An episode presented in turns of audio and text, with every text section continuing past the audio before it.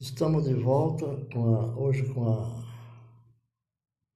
É quando chega a perseguição. É o título de hoje. Quando chega a perseguição. Baseado no texto de Estevão, em Atos, Atos 6, versículo 8,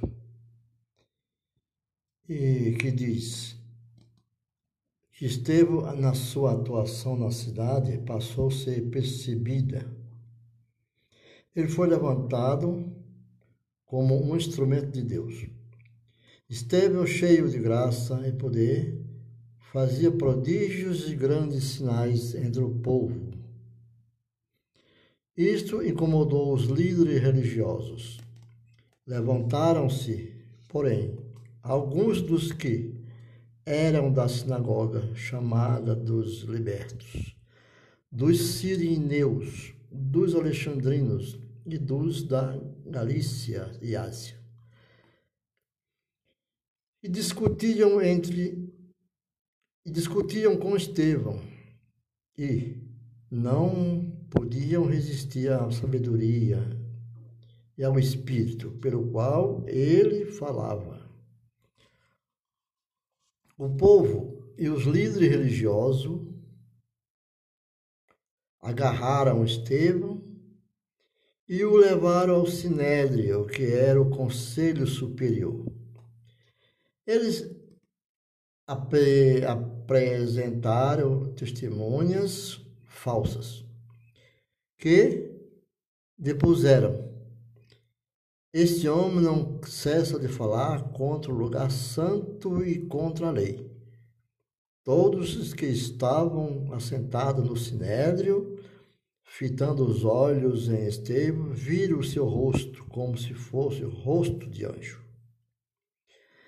Depois do seu discurso perante o sinédrio, está em Atos 7,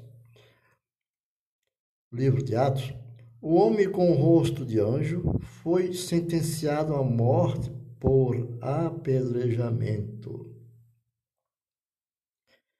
Morreu, Estevão morreu ajoelhado e vendo o céu aberto, Jesus em pé, à destra do Pai.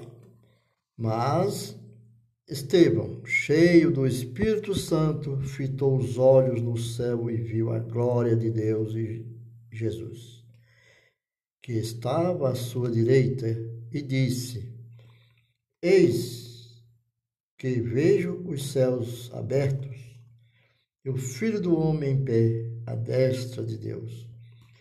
Eles, porém, clamando em alta voz, taparam os ouvidos e, unânimes, arremeteram contra ele e, lançando-o fora da cidade, o apedrejaram.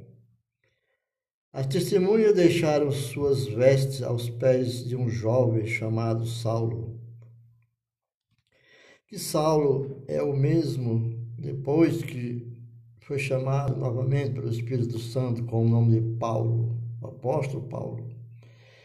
E apedrejavam, apedrejavam Estevão que invocava e dizia: Senhor Jesus, recebe o meu espírito.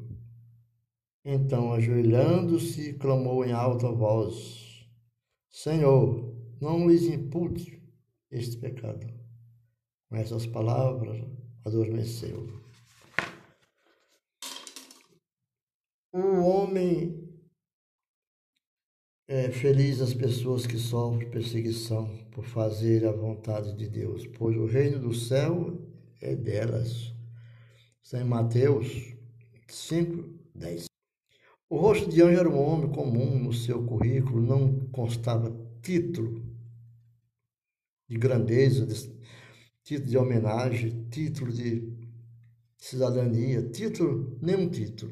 Tudo o que sabemos a respeito de Estevão é que seu nome era Estevão. Ele era um diácono da igreja em Jerusalém.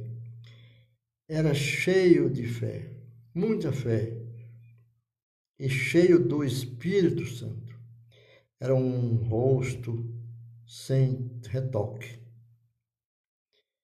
sem tratamento de pele, sem bons cremes, sem maquiagens.